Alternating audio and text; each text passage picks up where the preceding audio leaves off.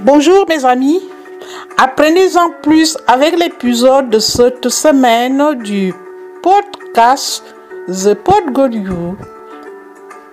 Afrique a eu clos avec Zelensky et l'Union africaine par Félicité Vincent.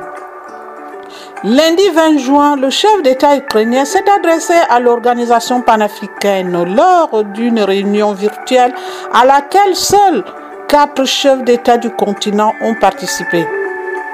La réunion virtuelle du début d'après-midi s'est déroulée à huis clos et a été dirigée par le Sénégalais Macky Sall, actuel président de l'Union africaine.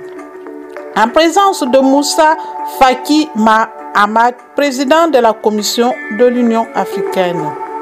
Le soutien de l'Afrique, selon une source interne, tous les chefs d'État du continent ont été invités, mais, à part Macky Sall, seuls trois d'entre eux ont participé depuis leur bureau présidentiel respectif Alassana Ouattara de Côte d'Ivoire, Mohamed El Manfi, président du Conseil libyen, et Denis Sassou Nguesso du Congo.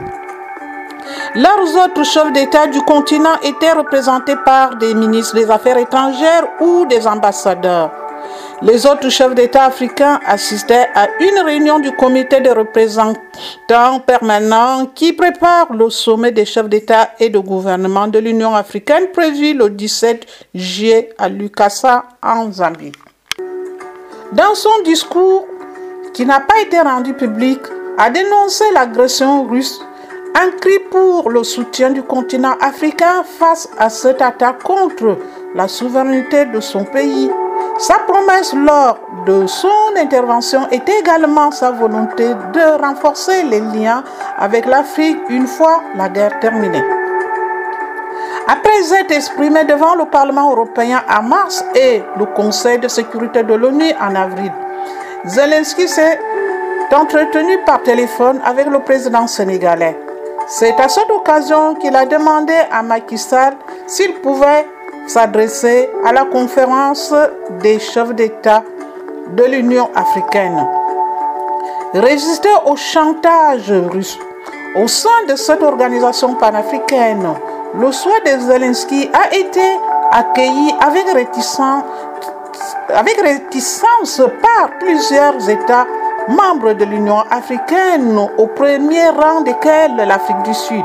Il y a entre abstention ou même soutien à Moscou.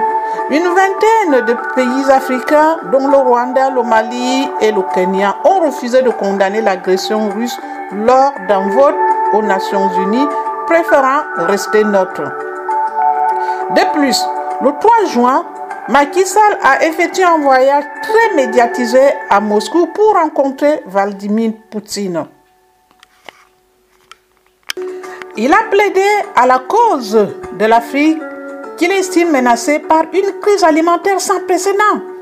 Le continent est confronté à la flambée des prix des denrées alimentaires de base causée par la hausse des prix de pétrole et les difficultés d'approvisionnement en intrants agricoles et en certains produits céréaliers, en particulier le blé. 30% de cette céréale consommée sur le continent provient de Russie et de l'Ukraine. Sur ce point, le président ukrainien s'est montré rassurant, exhortant les dirigeants africains à ne pas céder au chantage sur la pénurie de blé. Il a également annoncé que des voies de transit terrestre étaient envisagées pour les exportations de blé. Pour sa part, Macky Sall a appelé à une désescalade du conflit en disant que l'Afrique reste attachée au respect des règles du droit international à la résolution pacifique des conflits et à la liberté du commerce, a-t-il chuté?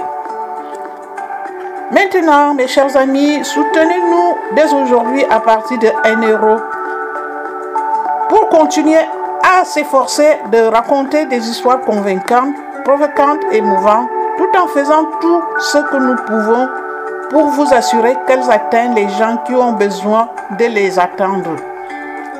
À la semaine prochaine, félicitez Vincent pour Radio Tam Tam. Besoin.